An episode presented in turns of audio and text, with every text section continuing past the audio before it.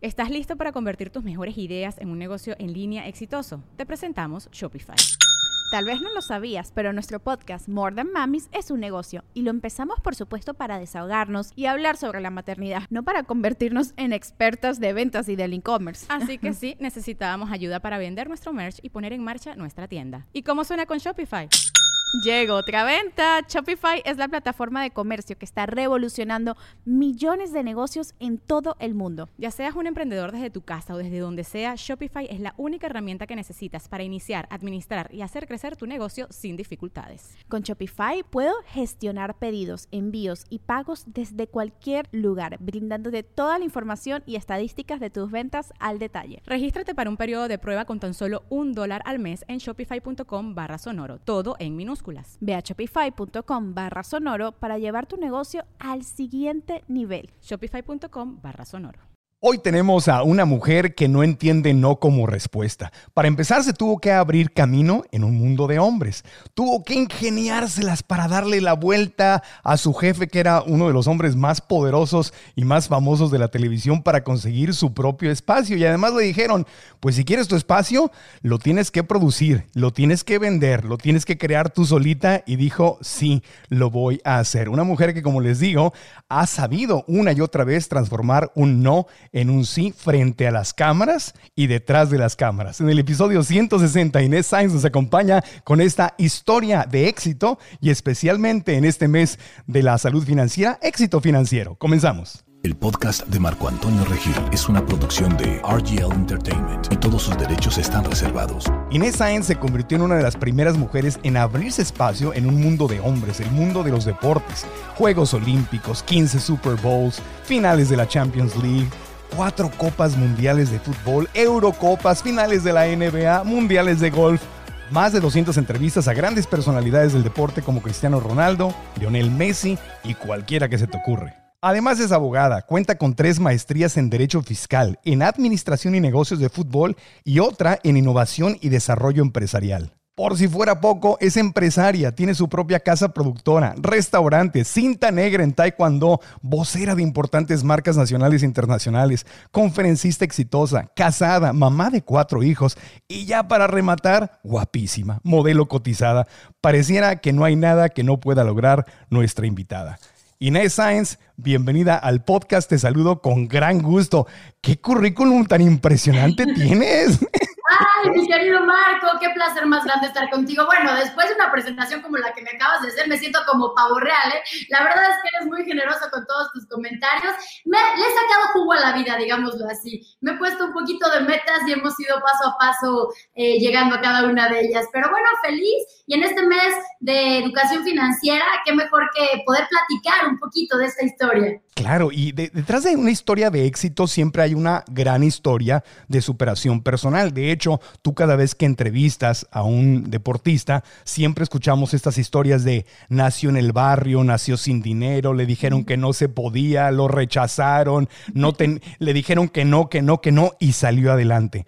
Tú también tienes justamente una historia así, una hermosa historia de éxito donde no aceptaste el no como una respuesta. Este fue tu caso, ¿no? Sí, bueno, totalmente. Como bien lo dices, lo divido en dos partes. La primera tal cual como comentas, los grandes deportistas casi todos vienen de, una cuna pobre, en donde la adversidad era la temática, en donde las probabilidades de éxito eran muy pequeñitas y, es increíble, ¿no? Yo he tenido la fortuna de ser testigo de estas historias de éxito en donde encuentran un camino, trazan sus metas y, y empiezas a encontrar similitudes en esta gente, ¿no? Estas similitudes que convergen en un punto y es siguen sus pasiones, creen en sí mismos, no dejan que nadie los detenga. Entonces, esta parte en cuanto a las entrevistas y en cuanto a mí, pues te platico, en realidad eh, soy de un entorno muy masculino, como siempre digo yo, nací en, en una familia con tres hermanos, no tengo hermanas, y el deporte siempre fue parte de mi vida, siempre fue parte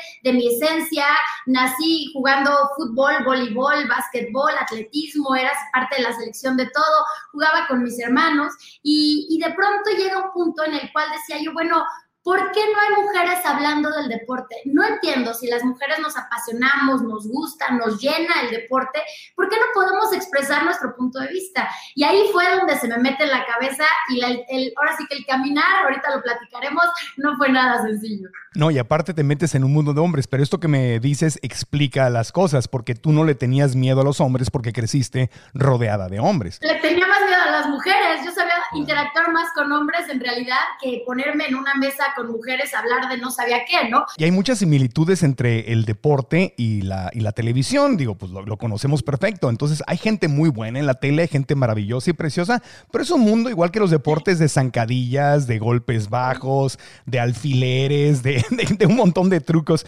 ¿Cómo, cómo, cómo has podido lidiar con, con este mundo que no, ha sido, que no ha sido fácil? Y te pregunto si sentiste en algún momento que te veían como menos por ser mujer o decían, bueno, esta, ¿qué, qué hace aquí o qué tiene que hacer aquí? Sí, indiscutiblemente, en el momento que, que me acerco yo al, al ámbito deportivo, que toco la puerta, todo el mundo decía, ¿y esta qué quiere, no? O sea, ya viene a poner cara, ya viene a estar ahí, es lo que quiere, es nada más, pues, este, jalar reflectores, y no entendían que legítimamente yo lo que amaba era el deporte, que mi pasión era esa, y cuando hay un entorno muy cerrado, muy estructurado, y de pronto llega algo nuevo, algo que trae mucha fuerza, porque traía yo demasiadas ganas de hacer las cosas, de decir que se podían, entonces inmediatamente sienten esta parte de amenaza. ¿Y qué pasa cuando te sientes amenazado? Pues hay una reacción, ¿no? Y esta reacción es te bloqueo, te bloqueo y te bloqueo. Pero una vez que te bloquean y que te ponen estos retos de decir, pues a ver cómo le haces porque conmigo no cuentas, entonces se pone divertido, porque realmente empiezas a escribir tu propia historia. Y la verdad es que agradezco cada tropiezo, Marco, cada mala cara, cada azotón de puerta, porque eso me hizo ser lo que soy, me hizo entender que nadie iba a hacer las cosas por mí, que si yo quería llegar, tenía que buscarlas sí o sí, y hasta que finalmente, bueno, pues se dieron las cosas, ¿no? ¿Cuáles fueron los secretos que como mujer, porque las mujeres son muy hábiles en esto, si no encuentran una manera, encuentran otra y se empiezan a meter como la humedad por arriba, por abajo, por un lado, este, te, dicen, te dicen algo para que crees que a, ti se te ocurrió, pero fue tu idea. O sea, las, mujeres tienen muchas habilidades en su, en su, hermosa y sagrada energía femenina. Tú tuviste que meterte a este mundo de hombres y mundo, eh, gente famosa el, mismísimo José Ramón Fernández, una leyenda de la televisión, respetadísimo, pero también controvertido y bien conocido por sus enojos, que a veces en cámara se pelean y, le dicen, no, no, no, a ver, tú cállate, no sabes de qué estás hablando y no sé qué tanto. Y me acuerdo cuando Hugo Sánchez la hizo en Europa, él ni siquiera le decía Hugo, le decía Sánchez. Y o sea, cuando la, cuando la trae con alguien como contra el América, o, sea, alguien se le mete entre ceja y ceja y lo crucifica, lo despedaza. Entonces, un hombre muy talentoso, pero al mismo tiempo se nota, no tengo el gusto de conocerlo en persona, pero se nota que no es así como que la personalidad más sencilla para, para meterte y para filtrarte. ¿Cómo le hiciste para manejarte eh, en ese mundo donde José Ramón era parte del líder? Fíjate que a mí me tocaron dos facetas de José Ramón. Una en un plan muy complicado y otra en un plan de cómplice. Y voy a empezar la parte de las, del área complicada. Cuando yo logro llegar a Televisión Azteca, a tocar la puerta, a sentarme como José Ramón Fernández, a pedirle una oportunidad, a decirle que, que tenía la idea de un proyecto, que sentía que, que, era el momento de que hubiera una mujer hablando de deportes, que, que era increíble, que el mundo marcaba que, las mujeres podían ocupar un ámbito eh, importante en el deporte. Y este, me siento con él, le hablo, le platico de este proyecto, ¿no? Del proyecto de poder hacer entrevistas con las grandes figuras del mundo. Yo le decía, qué padre lo que puede enriquecer la, la perspectiva de una mujer, ¿no? Los entrevistados reaccionan diferente con una mujer también, ¿no? Y entonces, eso es muy cierto. Y entonces, cuando se lo digo, me dice, pues no, ¿qué quiere la niña? Viajar por todo el mundo, tener todo el glamour posible. Me dice, mira, el proyecto es bueno, el programa me gusta, pero te tengo dos noticias. La primera, en el canal no hay presupuesto para que vayas y viajes por el mundo y busques estas entrevistas y demás. Y segunda, jamás te van a dar las entrevistas las personalidades que estás diciendo. El mercado mexicano no les interesa, nunca vas a tener sentados a los balones de oro, a los MVPs en una exclusiva one on one, eso no va a suceder. Y entonces le digo, bueno, pero el proyecto te gusta. Me dice, pues sí, ¿a quién no le va a gustar tener a los mejores del mundo, no? Y yo, ok. Y entonces salí de ahí convencida que me había dado la respuesta. La respuesta era, sí, es un buen proyecto, Primer punto, no hay dinero. Segundo, consigue las entrevistas. Visité más de 40 patrocinadores hasta que finalmente logré que cinco y de las marcas más importantes me dijeran, ok, voy contigo. Y entonces de pronto me topo con que sí, empiezo a tener ya los recursos, contratos por mi primera temporada y entonces este dije, ahora las entrevistas. Yo llevaba durante todo ese tiempo mandando mails al Real Madrid, al Barcelona, y la respuesta era siempre la misma. La misma respuesta cual te puedes imaginar, pues eres la 1200 en la lista, ahí te aviso cuando se pueda, no, por el momento no estamos dando entrevistas, no se puede, no se puede. Yo dije, híjole, a ver si no es cierto lo que decía José Ramón de que no íbamos a poder conseguir las entrevistas. Y para ese tiempo yo tenía 21 años, estaba recién casada, y mi marido me dice, a ver, Inés, no nos hagamos tontos. La única manera de que consigas las entrevistas es de que te vayas a Europa y le te presentes enfrente de los jugadores y les pidas la entrevista.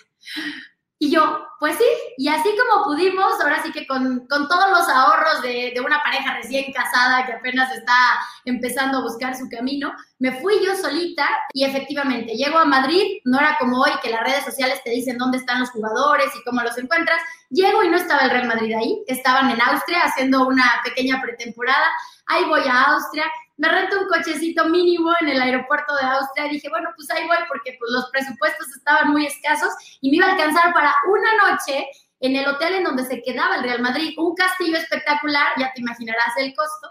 Llego, entro al castillo y me dice, no, no, no se permiten fans aquí que pasen. Le digo, no, no, yo, yo tengo reservación. Y me voltean a ver y dicen, bueno, pásale, ¿no? Y ahí sí dije, a ver, tengo una noche, y aparte el, tiempo contaba, dije, para, para cerrar una entrevista, ¿no?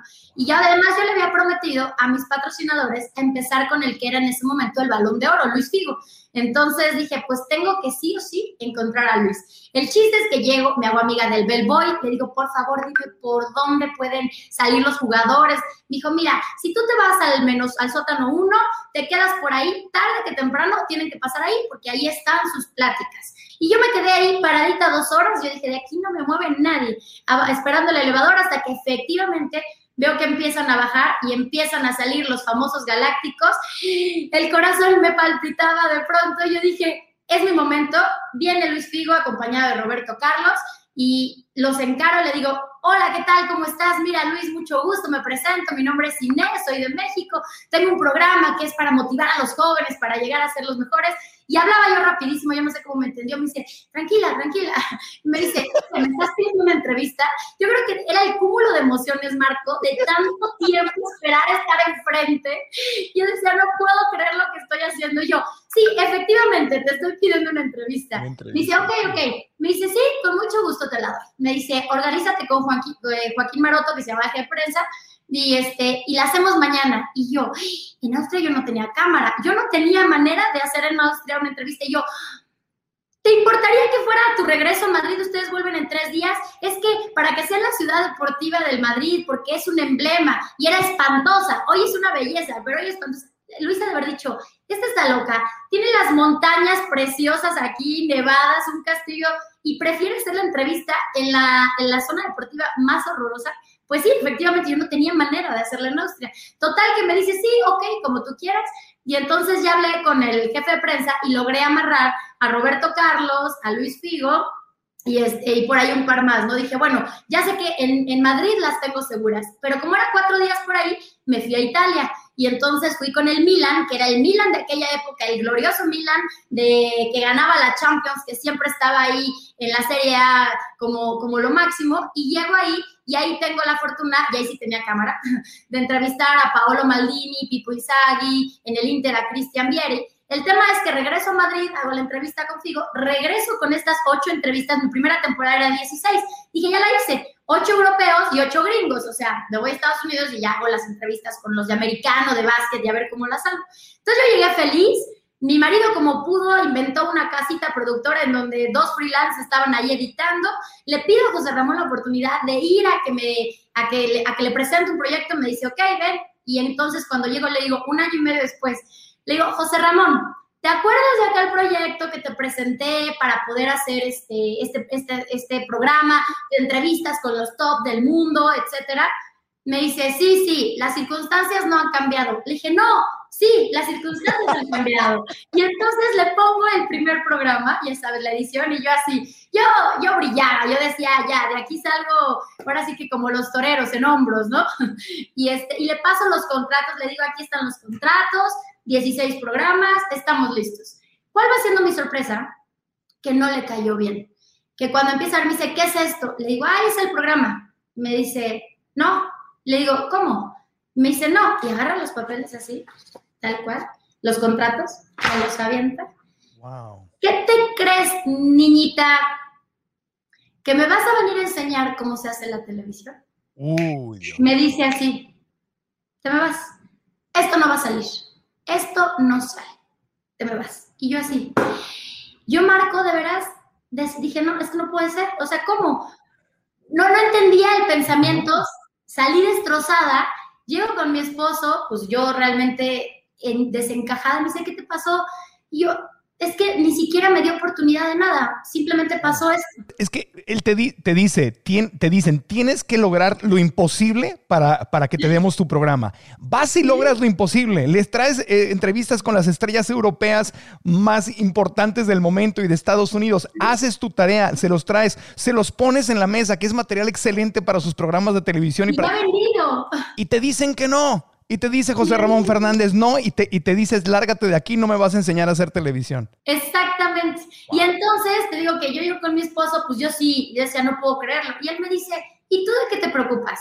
¿De quién son los patrocinadores? Y yo, pues sí, nuestros, ¿no? Nuestros. ¿De quién son las entrevistas? Pues nuestras. Me dice, vete a Televisa. Me dice, no por el, no por el ego de alguien o de lo como lo quieras llamar, no vas a salir. Me dice, aunque yo creo que si Ricardo Salinas se enterará de esto, yo no creo que te dejará ir. El dueño de TV Azteca, claro. El dueño de TV Azteca. Y entonces me dice, intenta hablar con él. Y bueno, pues si ya había conseguido las entrevistas, ¿tú crees que no iba a conseguir poderme sentar con Ricardo cinco minutos? No, y ya tenías, tenías material, tenés, oye, tengo aquí 16 entrevistas o no sé cuántas entrevistas listas, tengo patrocinadores, tengo todo, o sea, te estoy dando un dulce en la boca. Le resumo todo rápidamente, le, le explico qué pasó y le paso los contratos de los patrocinadores, ¿no? Ve el programa, dice, ah, ve los patrocinadores. Y me dice, a ver, habla por teléfono de aquí. ¿Cuánto estamos vendiendo? Me dice, ¿a qué hora quieres tu programa? Y yo, no, pues lo ideal sería a las 11 de la mañana. ¿Cuánto estamos vendiendo los domingos a las 11 de la mañana? Nada. No, pues, 50 mil pesos. X. Y me dice, ¿por qué vendiste 500 mil pesos por programa? Y yo, porque en ventas me dijeron que si quería tener mi programa, tenía que vender 500 mil pesos por programa. Y se ríe, dice estos de ventas. Como diciendo, se estaban burlando de ti. Te metieron el pie diciendo, ándale, vende 500 mil pesos por programa y tendrás tu programa, ¿no? Y entonces cuando ve los números me dice, ¿y de dinero fresco? Y yo, pues sí, me pusieron la condición que tenía que ser dinero fresco. Sí, dinero, dinero fresco en televisión significa que no es un dinero, un contrato prevendido a la televisora y de, ah, de lo que ya te compré, de ahí tomamos. No, no, no. Ese es un dinero extra y fresco.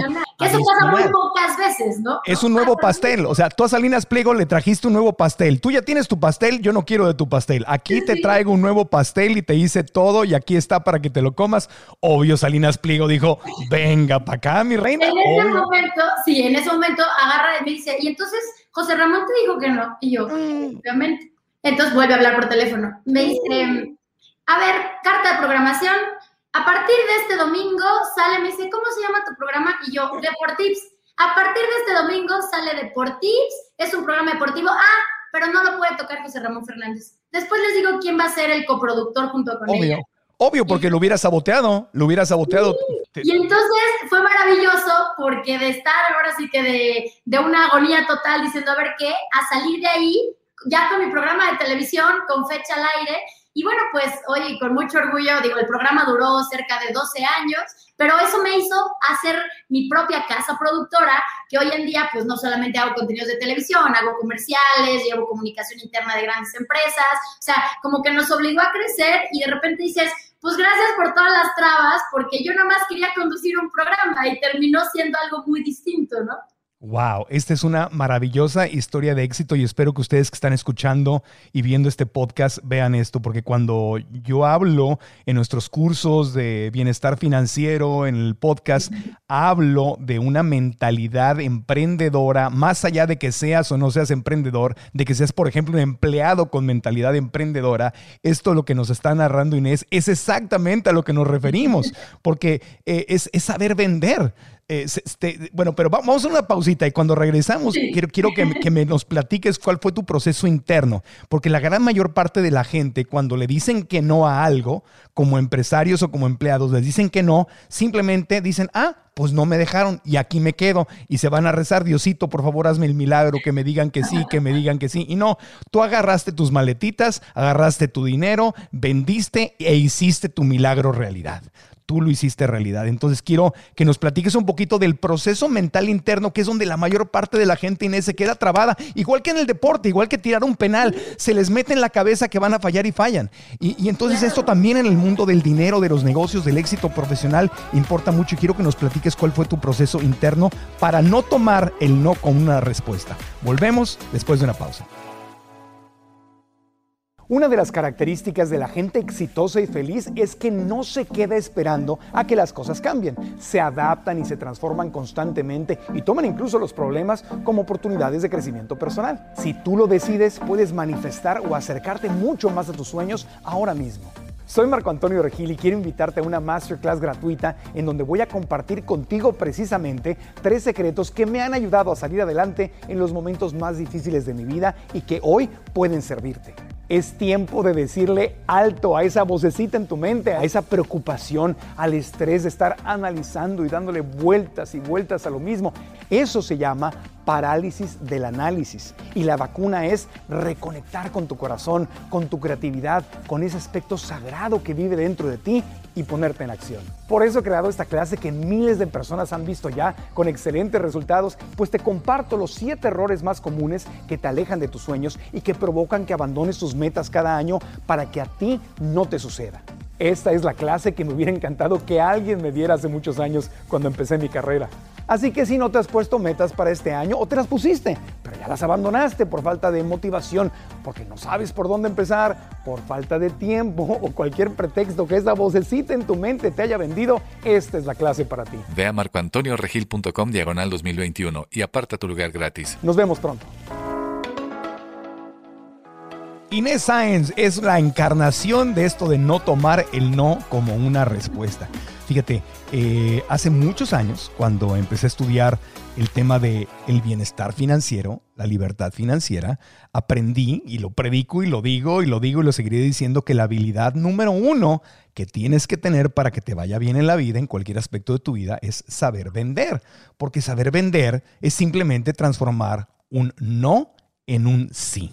Te dicen que no, ves cómo lo transformas en sí. No se puede, pues veo cómo se puede. No hay dinero, veo cómo hay dinero. No, y, y, y, todo esto que nos narraste en el primer segmento, Inés, de verdad que mi reconocimiento y me encanta eh, cómo lo compartes y lo platicas y te reconozco. Porque no cualquiera hace, hace esto. ¿Cuál fue tu proceso interno? Porque la, la, para que Salinas Pliego te dijera que sí, tuviste tú primero que decirte que sí a ti. Para que los futbolistas y deportistas te digan que sí a cada una de las maravillosas entrevistas que conseguiste y que sigues consiguiendo, te tienes que decir tú sí a ti. Hay un proceso interno. Te, te pregunto, ¿Tú has sentido miedo? ¿Tienes una voz adentro de ti que te dice, no, Inés, estás loca, te van a decir que no, ¿cómo crees? No, vamos a hacer el ridículo, vamos a fracasar. Todos tenemos una vocecita saboteadora. ¿Tú sí, tienes una vocecita que intenta sabotearte también? Mira, yo creo que como bien lo dices, todos la tenemos. Mi filosofía de vida siempre ha sido, a ver, un no lo consigo cualquiera, el sí, pues lo intentas, ¿no? Entonces, cuando te dicen que no, pues si tú tienes en la mente que sí, vas a encontrar la fórmula. Yo lo único que veo es cuando me dicen a alguien, no, pues no, es ok, por ahí no, por ahí no, pero habrá un camino por el cual sí, porque nadie es tan importante ni tan grande como para romper tus sueños. Yo tengo una frase que, que me gusta mucho y es que si le dedicas tus noches a tus sueños, dedícale tus días a hacerlo realidad, ¿no? Entonces, a ver, ¿por qué? ¿Por qué si en mis sueños todo se puede y lo logro? ¿por qué afuera me van a decir que no? Efectivamente, sé que tengo la fuerza para hacerlo y lo voy a hacer. No permito que esa vocecita carcoma mis pensamientos positivos, mi seguridad, mi confianza. Y así como salí a vender y a un patrocinador que estaba acostumbrado a pagar 50 mil pesos por ese horario, pues lo, lo logramos vender en 500 porque lo convencimos, pues, pues así fue el caso con todo, ¿no? Porque en realidad, cuando crees en lo que haces, cuando estás convencido de que, de que quieres hacer las cosas, difícilmente alguien te puede detener, ¿no? Claro, porque cuando tú vas a, a, vender algo, cuando vas con un patrocinador o con un cliente o con un inversionista o con un socio o incluso con un empleado o un compañero para tienes que vender la idea de que algo suceda. Y lo que, lo que hay que hacer para vender es mostrar el valor. Tú le puedes decir a un patrocinador, aquí hay valor, por eso te pido que me pagues tanto dinero. Pero si tú no te vendes a ti misma la idea de que tú vales y de que de que tu contenido vale, ¿cómo le, o sea, cómo le puedo, cómo puedes convencer a alguien más del valor de tu producto o de tu servicio si tú tienes dudas de tu valor y, de tu servicio? Entonces, por eso es la, la venta interna es la más difícil, Inés. Totalmente de acuerdo. Y de hecho, empiezas a descubrir cómo tienes que hablarle a cada uno de los patrocinadores, porque tú, tú, tú logras descubrir que cuando vendes, te vas a encontrar con perfiles diferentes de gente que tarde que temprano sí te va a comprar, pero son diferentes. No puedes abordar de la misma manera a todos. Entonces, de repente tienes a este cliente escéptico, el cliente escéptico que no cree nada. No, pero no te van a dar las entrevistas. No, pero no sé qué. No, pero no sé cuánto. Entonces, yo decía, ¿cómo convenzo a alguien así? Entonces, encuentras un lenguaje en donde lo empiezas a hacer tu cómplice, tu cómplice. Entonces dices, ok, tú crees que no, oye, pero tú cómo le harías, ¿no? No, bueno, entonces empiezas a cambiar su mente. No, bueno, pues haría, sí, fíjate que a mí también se me ocurrió algo así. Qué buen consejo me estás dando. Yo creo que sí lo vamos a poder hacer. Entonces, de pronto, contra un escéptico les volteas todo y son parte de ti y de tu proyecto. Y dicen, ok, ok, sí, porque yo decía que no, pero yo le ayudé a encontrar la respuesta para que sí, ¿no? De repente te encuentras con alguien que es el, el pesetero, ¿no? El que yo le llamo pesetero porque dice, o sea, me va a decir que sí, pero quiere sentir que se ahorró hasta el último peso del peso, ¿no? Entonces, ¿cómo, ¿cómo lo abordas? Pues obviamente tienes que llegar con un valor un poco alto, pero saber hasta dónde no te mueves, ¿no? Decirle, bueno, hasta cierto punto, ¿sabes qué? Eres súper especial, me encantaría tenerte, pero más abajo de esto, ya no puedo, tendré que voltear a ver a alguien más, ¿no? Entonces, en ese punto él dice, no, no, espérame, espérame, o sea, pues, pues sí voy, ¿no? Y así vas entendiendo el pensamiento de cada una de las personas a las que les tienes que vender. Primero, crees en tu producto y crees en ti misma. Eso es un, un ejercicio interno con el cual tienes que ya llegar el día que vas a intentar vender. Y segunda, deja que hablen, deja entenderlos, deja, hay el, que está el sabelo todo, ¿no? El que, no, es que esto, es que lo, sí, sí, sí, o sea, tienes que saber envolver y hablarles en su lenguaje para llevarlos a una zona de confort en donde digan, sí, me sumo y adelante. Y con mucho orgullo te digo que la gran mayoría de los patrocinadores que empezaron conmigo hace 20 años continúan conmigo. Entonces es maravilloso porque ya es un vínculo increíble en donde la realidad te lleva a saber que se hicieron las cosas bien, pero que creaste un vínculo mucho más allá de simplemente poder convencerlos para una venta, ¿no? Me fascina lo que estás diciendo porque hay una habilidad que tú tienes como periodista, como una persona que entrevista, que también aplica al 100% en el terreno de las ventas y el dinero, que es escuchar. Y es lo que estabas diciendo, tienes que escuchar a tu cliente, a tu jefe, aunque no seas empresario, porque hay gente que dice, oye, yo no, yo no soy dueño de negocio, pues a tu jefe, tu jefe es tu cliente, ¿no? Es escucharlo. Si escuchas, puedes avanzar, igual que en una entrevista, si escuchas al entrevistado, de ahí vas a tomar bien lo que sigue, ¿no? Totalmente de acuerdo contigo. Yo creo que es una de las verdades más absolutas de un entrevistador, ¿no? El saber escuchar, porque el entrevistado solito te da las pistas de hasta dónde quiere llevar la entrevista, qué le gusta, cuál es la zona en donde puedes entrar y él va a decir, ok, aquí me voy a abrir contigo más de lo que hago normalmente. Entonces, el escuchar es determinante y como bien lo decías, el cumplir. ¿No? O sea, si, si vendes y todo, de nada sirve si después no tienes la credibilidad. ¿Por qué? Porque no lograste hacer las cosas. Entonces, una vez que prometes algo, lo tienes que cumplir a capa y espada, ¿no? Es, tu credibilidad con los demás y contigo. Porque cuando tú te prometes algo, te tienes que cumplir a, a ti. Claro.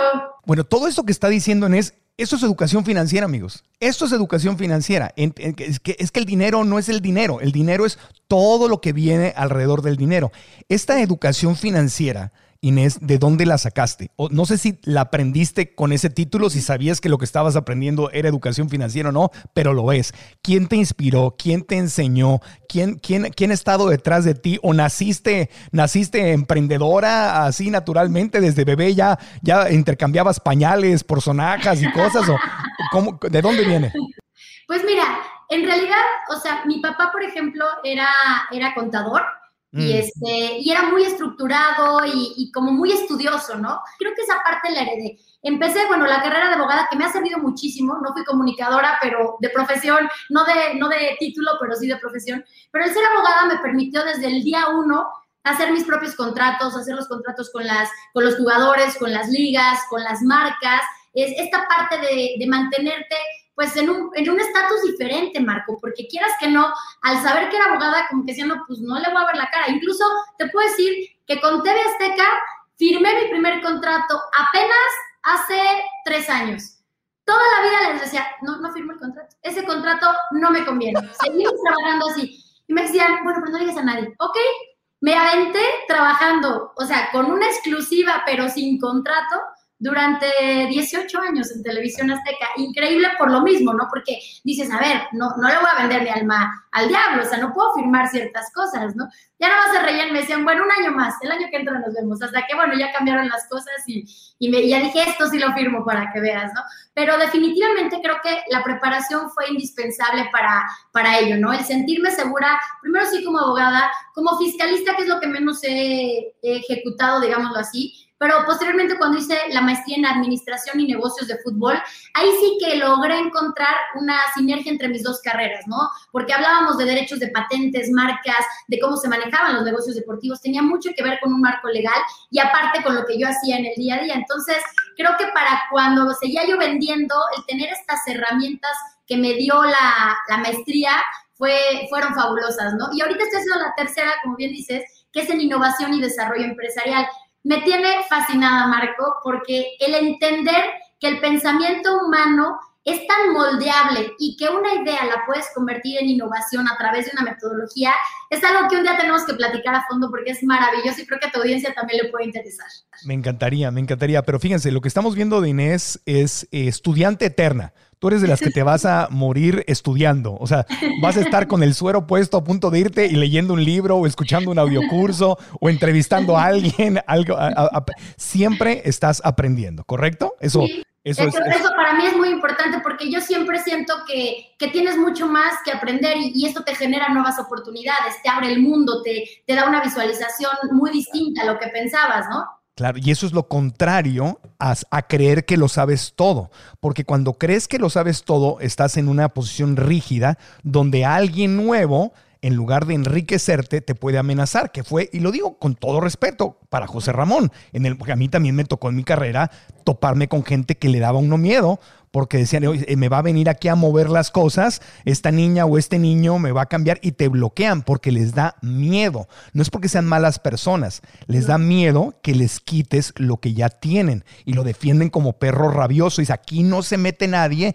este es mi territorio y de aquí no me muevo. Versus decir, oye, maravilloso, talento nuevo, ideas nuevas, voy a renovar, yo me voy a ver súper bien, la voy a apoyar, pero para eso se requiere no tenerle miedo a quien sabe algo que tú no sabes, ¿no? Entonces, ahora tú ya estás del otro lado.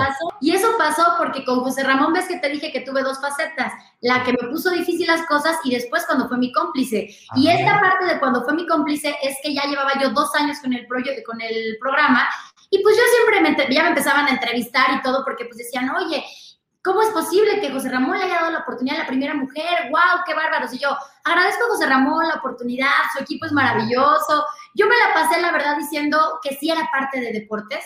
Y un día José Ramón me habla a su oficina y me dice, a ver, ven. Me dice, bueno, ya te entendí. A ti las cosas, mejor ni te digo que no, mejor no nada. Nada más dime una cosa, ¿tienes pasaporte y visa vigente? Y yo sí. Muy bien, te vienes al equipo de las Olimpiadas con nosotros. Y me dio mi gran oportunidad de cobertura internacional. Yo lo que quería era entrar en ese equipo, o sea, de nada me servía mantenerme aislada, ¿no? Era, yo quería entrar en ese equipo y ahí es donde José Ramón le da la vuelta al chip y dice, o sea, reflexiona y hace exactamente lo que tú dices. Dice, a ver, esta niña no viene a quitarle el puesto a nadie porque ya vimos que con nosotros o sin nosotros está igual y las cosas aquí siguen igual. Y este suma porque me suma muy buenos números de ventas a, la televisora y a mí me conviene tenerla en Juegos Olímpicos. Y entonces fui a Juegos Olímpicos en el programa estelar con él, con el Willy Willy y este y pues fue la verdad algo que detonó mi carrera todavía mucho más porque una cosa era hacer las entrevistas y ahora ya estar en las coberturas con los protagonistas, ser una protagonista más. Y hoy te puedo decir a la fecha que, que José Ramón y yo, aunque nos veamos poco, nos tenemos un cariño muy especial y siempre me dice, lo hiciste bien, lo hiciste bien, ¿no? Aprendió a respetarte, tú, tú, tú le enseñaste a que te respetara, pero sobre todo también le mostraste que no estabas ahí para sabotearlo, ni para atacarlo, ni para hablar mal de él, ni para destronarlo, sino lo seguiste tratando como lo que es, como lo que fue todo ese tiempo, el rey de los deportes, José Ramón. José Ramón, o sea, te puede gustar o no gustar su estilo, especialmente si eres americanista, pues debes tener muchos moretones en, tu historia, pero, pero tienes que entender que José Ramón es José Ramón. Exacto. a ver, hay ¿no? Y él estaba ahí y era el líder del deporte y el número uno, y tú sabías que si querías llegar más lejos, tenías que hacer equipo, ¿no? Pero tú no lo desafiaste, tú no lo desafiaste, tú no lo atacaste, y cuando se dio cuenta que no estabas ahí para hacerle daño, entonces él ya, ya no tuvo, ya no tenía que temerle a nada. Es decir, esta niña es una persona leal, es trabajadora, es chambeadora, no me va a quitar nada, al contrario, me agradece y me reconoce.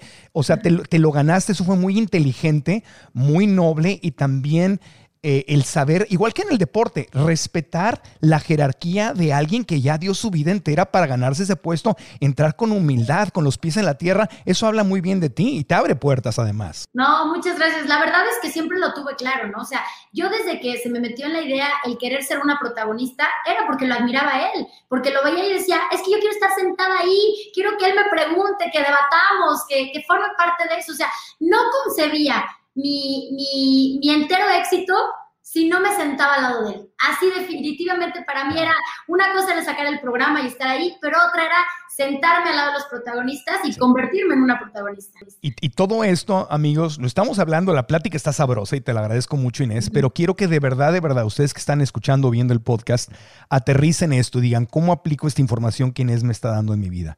Porque esto aplica en el trabajo. Cuando tú entras a un trabajo, hay gente consolidada y si tú llegas creyéndote el que lo sabe todo y sin respetar, te vas a crear enemigos.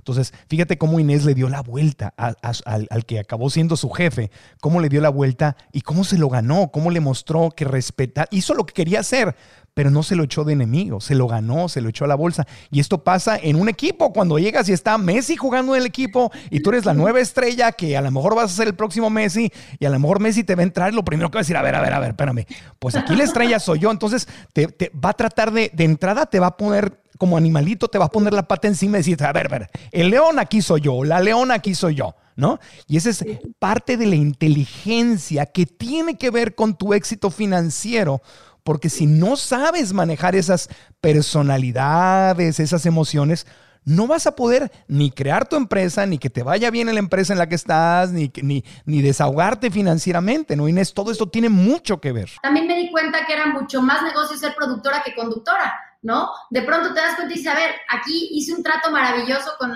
con, Televisión Azteca, llegué a un acuerdo en el cual, pues de lo que se ingresaba, se pagaban los costos internos, se pagaba mi producción y después nos hacíamos mitad mitad, ¿no? Entonces, de pronto dices, oye, tengo toda una estructura fantástica y si me pongo a vender, las cosas funcionan y ahí es donde dices tú, ¿no? Viene una estabilidad financiera, viene un crecimiento importante, viene toma de decisiones. Cuando llega Benjamín Salinas a, a ser CEO de TV Azteca, cuando le da la batuta a Ricardo, este, en ese momento él dice, a ver, yo quiero productores vendedores y me ponía de ejemplo, ¿no? Yo quiero que me llegues con un producto y me digas, este es el producto, pero estas son las marcas interesadas, hagámoslo real, ¿no? Entonces, este, ha sido muy lindo porque, porque digamos que en el transitar por TV Azteca he encontrado pues muchos aliados, pero también un esquema y una forma de trabajar que me permitió ser empresaria, pero también me permitió ser parte de algo tan grande como lo es TV Azteca, ¿no? Cuando volvamos, quiero que hablemos más del tema de la inteligencia financiera, de la inteligencia emocional, de las oportunidades que tenemos como latinoamericanos, mexicanos, chilenos, colombianos, ecuatorianos, latinos en Estados Unidos, porque hay ciertos vicios en la mente que nos impiden realmente alcanzar nuestro máximo potencial. Y me gustaría que habláramos un, poquito de eso. Eh, y también quiero preguntarte cuál ha sido eh, el peor descalabro que has tenido, porque seguramente como empresaria y como mujer exitosa has tenido momentos en que dijiste, ¿qué hice? ¿En qué momento me metí en este problema? ¿Y cómo le, cómo le diste la vuelta? Una pausita y seguiremos aprendiendo después de mensajes.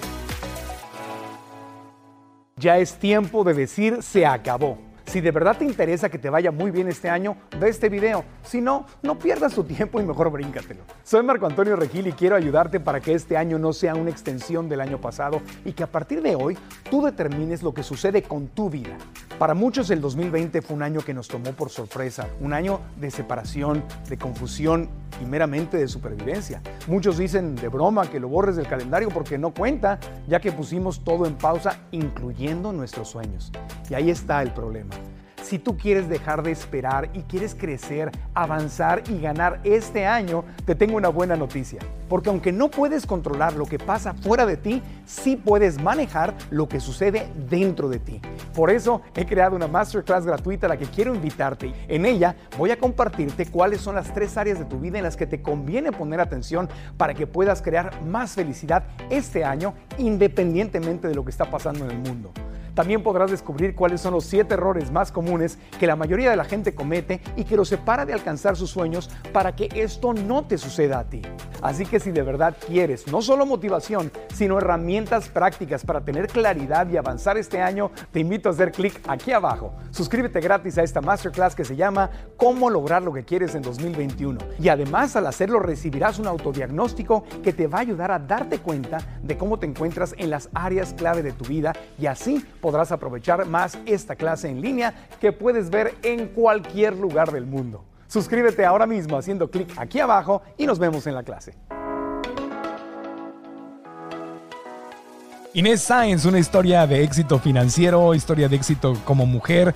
Eh, antes de la pausa, Inés dijo algo muy importante. En TV Azteca dijeron, no queremos productores, no queremos vendedores, queremos productores, vendedores. Este híbrido que dice, sabe producir, o sea, sabe crear el producto y sabe vender el producto. Y yo recuerdo que de los pleitos más grandes que yo vi, bueno, yo venía de Televisa, obviamente, que yo veía en la televisión y en la radio antes de trabajar en Televisa, era los pleitos entre el departamento de ventas y el departamento de producción. Los de producción sentían que el producto es nuestro, los de ventas no saben producir. Y te digo una cosa, de verdad, no sabían producir, porque te proponían cada idea tan, tan rara que me acuerdo una vez cuando hacíamos a Tina del Precio y llega un ejecutivo de ventas muy exitoso y dice, es que así todo ofrece, dice, es que trajo un cliente que lo que quiere es que era una bebida que daba, no sé qué bebida, que era, daba energía. O sea, quiero que antes de que gire la ruleta la señora, tú le digas, señor, antes de girar la ruleta, tomes un trago de esta bebida para que le...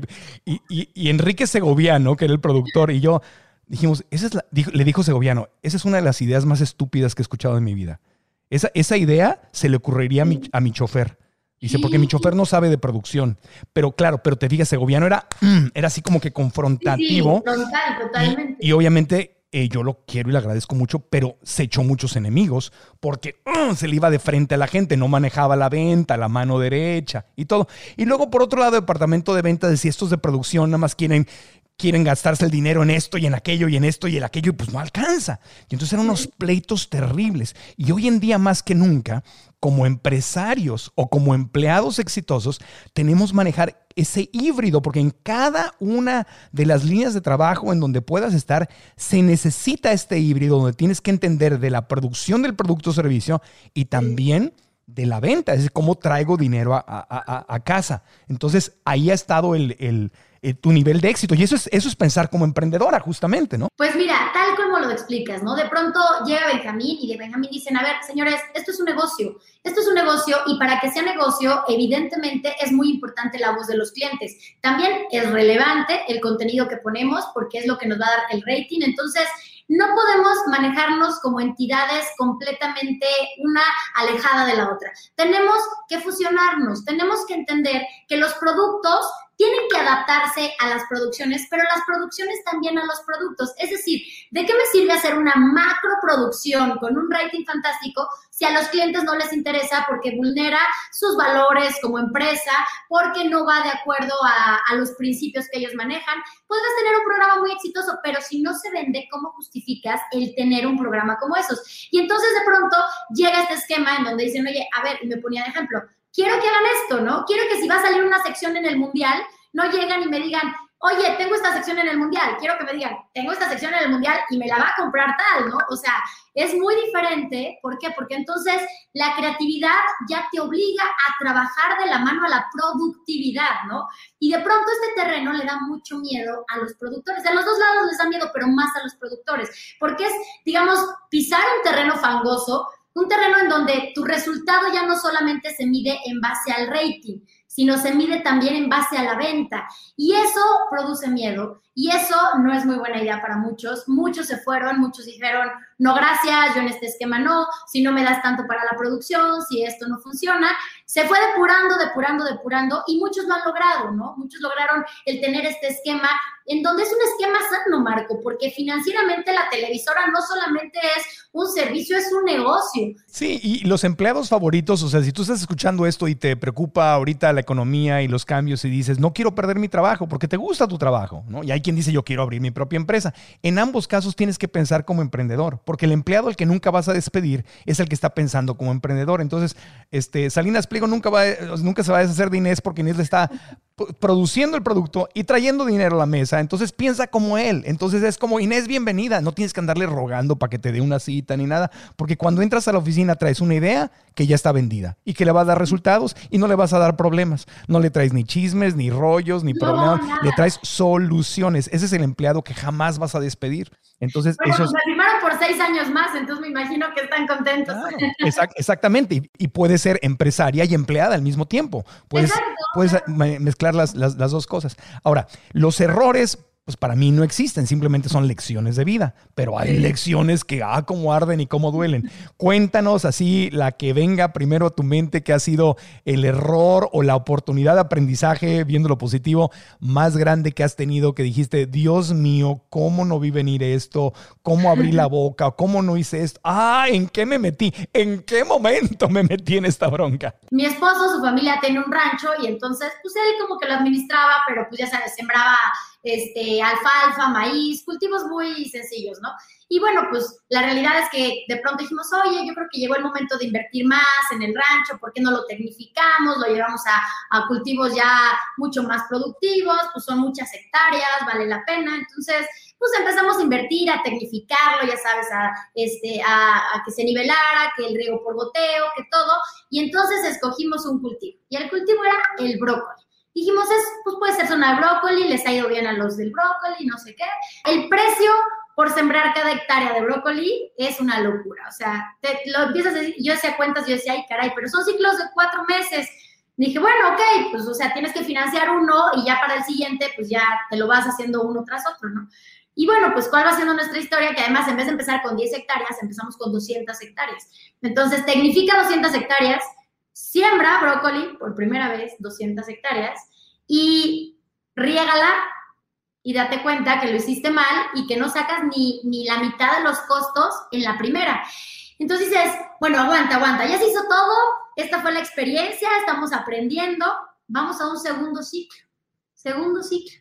Misma historia, otro problema, una plaga, lo que tú quieras, la temporada, misma historia. Y ya metidos en esto, ya sabes, habíamos comprado tractores y maquinarias, sembradoras, traíamos una planilla de más o menos 300 este, agricultores que estaban ahí, o sea, era una máquina, máquina completa y nosotros no nos queríamos salir porque decíamos, no, no, no, en esto nos recuperamos. Nos aventamos cuatro ciclos, Marco, cuatro ciclos, un año. ¿Qué te puedo yo decir? Un año para el olvido, en donde entiendes que hay veces que de verdad no te tienes que aferrar a algo que no sabes hacer, que no conoces. Cada ciclo tuvo un ingeniero diferente porque uno le regó una cosa, entonces, no, es que fue culpa de él y ahora... Entonces de repente dices, a ver, esto no es culpa de nadie, esto es culpa mía, porque debía haber empezado con dos hectáreas, entender el producto, saber qué sí, qué no, cómo funciona todo, y después ir poco a poco, ¿no?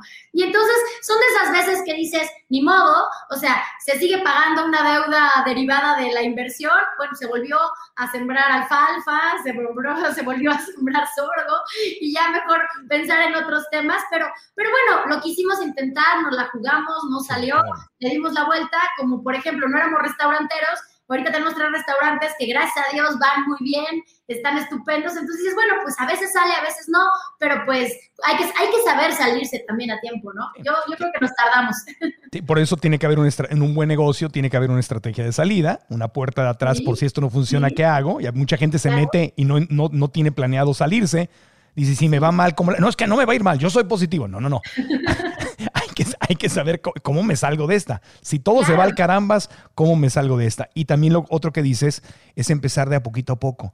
Hay gente que está escuchando y dice, quiero ser independiente financieramente, voy a renunciar y me voy. No, no, no, tranquilo. Despacito, haz pruebas paulatinas. Así es la ciencia. Y la ciencia del dinero también es igual. Es poquito a poco, es paulatino. Como bien lo dices, si tienes esas ganas y ese empuje, claro, tienes que ir por él, pero no te al precipicio. Ve paso a paso, haz un experimento, velo solidificando, empieza a crear un equipo que empiece a gestionar junto contigo, empieza, pero no sueltes, no sueltes. Suelta en el momento que lo de acá sea más grande que lo otro, ¿no? O sea, en el momento que digas, ya mi paso es el escalón es o a nivel o incluso un poquito más arriba, ¿no? Claro, y con educación, con educación. Tú tienes, de hecho, una conferencia que se llama Estrategias de Éxito Profesional, Personal y Económico.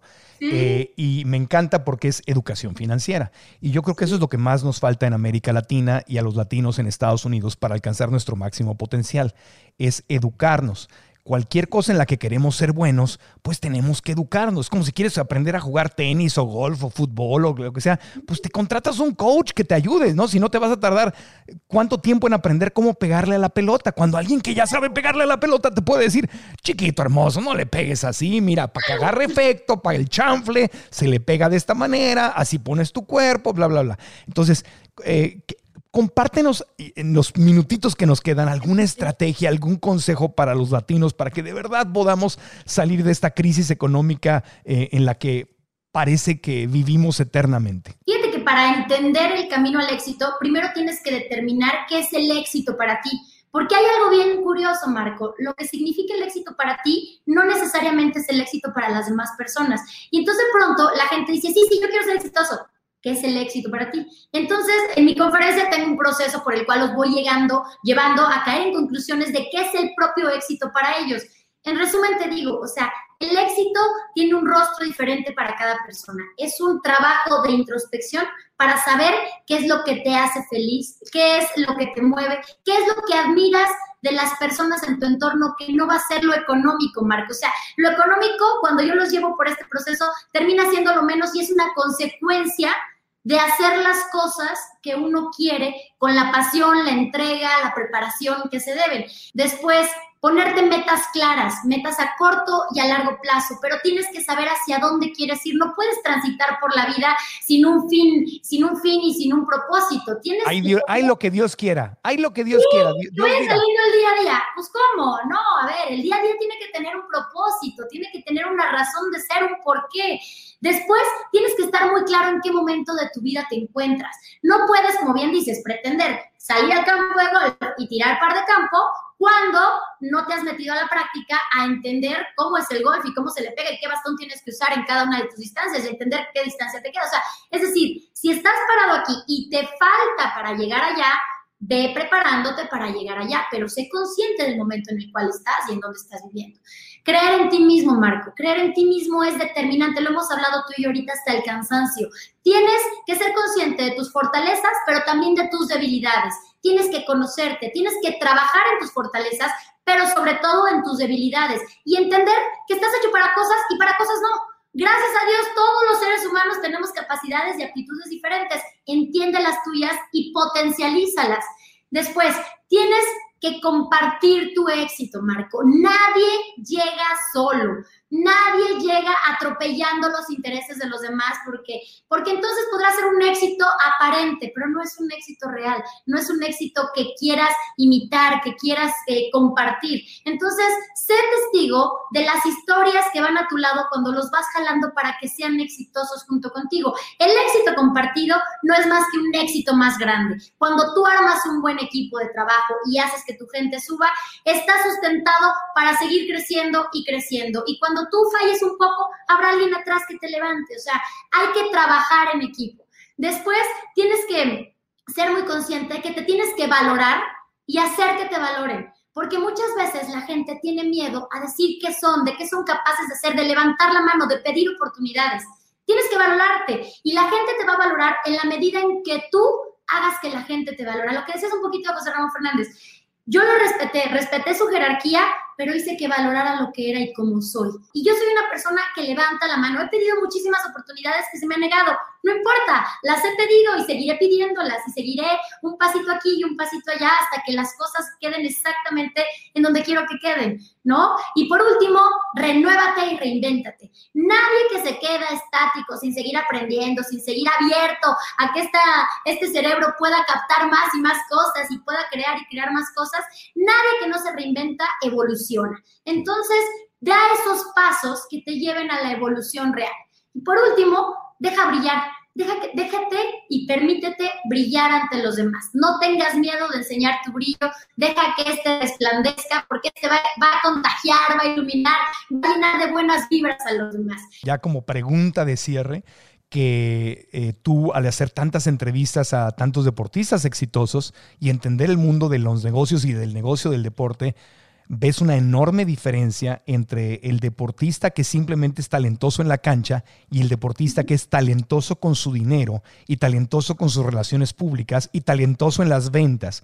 ¿Cuáles son los, quizá los tres ejemplos que me podrías dar donde tú al hacer la entrevista y conocerlos dijiste, ah, este no solo encesta balones o mete goles, no, no, no, aquí hay una cabecita pensante pensante que tiene todo un mundo detrás de su talento como deportista. Los tres que más puedas admirar por su talento integral. Pues mira, uno de ellos, yo creo que el principal, Roger Federer, digo, el número uno del mundo, bueno, para mí el mejor de la historia en tenis, porque cuando te lo entrevistas, te das cuenta que no son esas respuestas comunes, sino que es una persona que es coherente con su vida, con su familia, con sus finanzas, que, que sabe, sabe qué quiere y lo hace valer, y que además no solamente es el éxito en la cancha, ¿no? Él es exitoso fuera de él. Tú lo ves y es socialmente responsable, es una persona que, que brilla y que emana y que dices, a ver, este, este es punto de aparte, ¿no? O sea, por eso está donde está, él simple y sencillamente, ahora sí que es harina de otro costal, ¿no?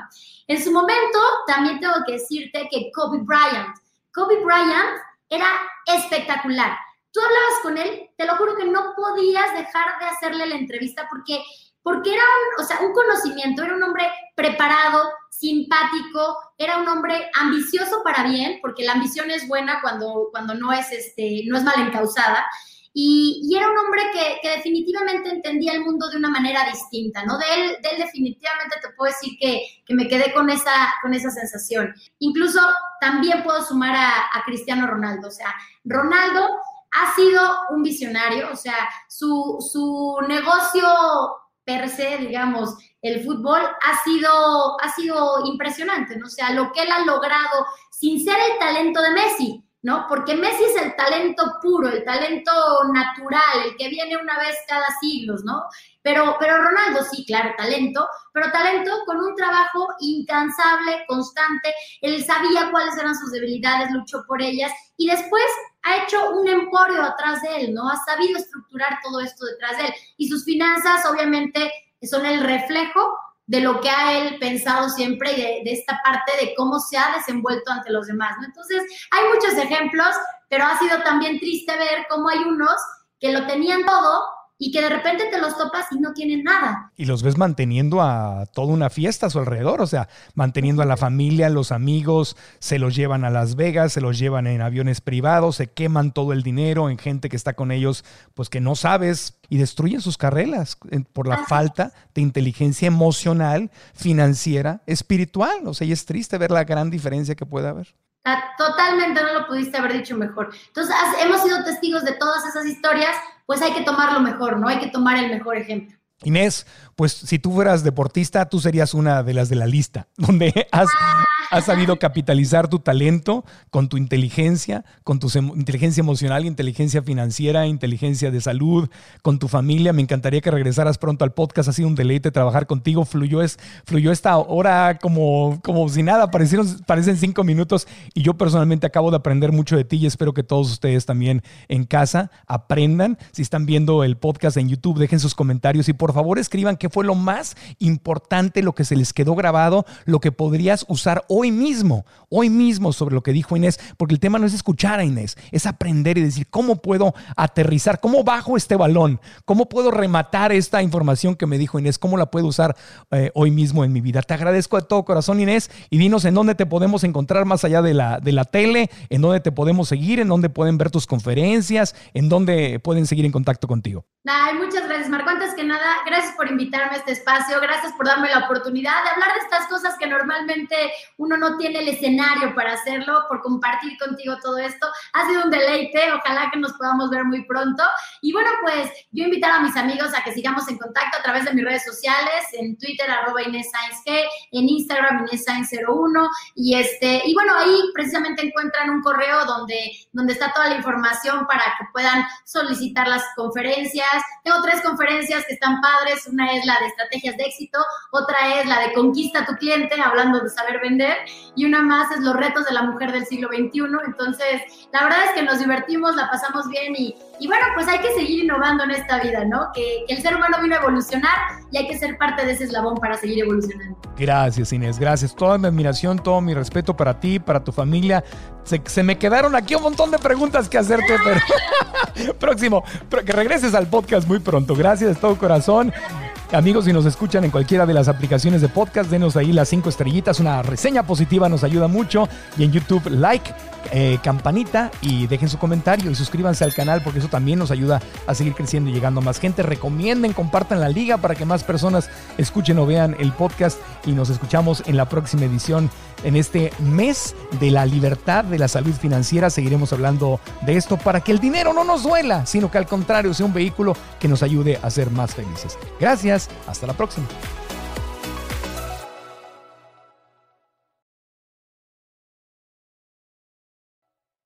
¿Estás listo para convertir tus mejores ideas en un negocio en línea exitoso? Te presentamos Shopify. Tal vez no lo sabías, pero nuestro podcast More Than Mamis es un negocio y lo empezamos por supuesto para desahogarnos y hablar sobre la maternidad, no para convertirnos en expertas de ventas y del e-commerce. Así que sí, necesitábamos ayuda para vender nuestro merch y poner en marcha nuestra tienda. ¿Y cómo suena con Shopify? Llegó otra venta. Shopify es la plataforma de comercio que está revolucionando millones de negocios en todo el mundo. Ya seas un emprendedor desde tu casa o desde donde sea, Shopify es la única herramienta que necesitas para iniciar, administrar y hacer crecer tu negocio sin dificultades. Con Shopify puedo gestionar pedidos, envíos y pagos desde cualquier lugar, brindándote toda la información y estadísticas de tus ventas al detalle. Regístrate para un periodo de prueba con tan solo un dólar al mes en shopify.com barra sonoro, todo en minúsculas. Ve a shopify.com barra sonoro para llevar tu negocio al siguiente nivel. Shopify.com barra sonoro. ¿Estás listo para convertir tus mejores ideas en un negocio en línea exitoso? Te presentamos Shopify. Tal vez no lo sabías, pero nuestro podcast More Than Mamis es un negocio y lo empezamos por supuesto para desahogarnos y hablar sobre la maternidad, no para convertirnos en expertas de ventas y del e-commerce. Así que sí, necesitábamos ayuda para vender nuestro merch y poner en marcha nuestra tienda. ¿Y cómo suena con Shopify? Llegó otra venta. Shopify es la plataforma de comercio que está revolucionando millones de negocios en todo el mundo. Ya seas un emprendedor desde tu casa o desde donde sea, Shopify es la única herramienta que necesitas para iniciar, administrar y hacer crecer tu negocio sin dificultades. Con Shopify puedo gestionar pedidos, envíos y pagos desde cualquier lugar, brindándote toda la información y estadísticas de tus ventas al detalle. Regístrate para un periodo de prueba con tan solo un dólar al mes en shopify.com barra sonoro, todo en minúsculas. Ve a shopify.com barra sonoro para llevar tu negocio al siguiente nivel. Shopify.com barra sonoro. It is Ryan here and I have a question for you. What do you do when you win? Like, are you a fist pumper? a woohooer, a hand clapper, a high fiver. I kind of like the high five, but if you want to hone in on those winning moves, check out Chumba Casino. At ChumbaCasino.com, choose from hundreds of social casino style games for your chance to redeem serious cash prizes. There are new game releases weekly, plus free daily bonuses. So don't wait. Start having the most fun ever at ChumbaCasino.com. No purchase necessary. BGW. Void were prohibited by law. See terms and conditions. 18 plus. En Sherwin Williams somos tu compa, tu pana, tu socio, pero sobre todo somos tu aliado. Con más de 6.000 representantes para atenderte en tu idioma y beneficios para contratistas que encontrarás en aliadopro.com. En Sherwin Williams somos el aliado del PRO.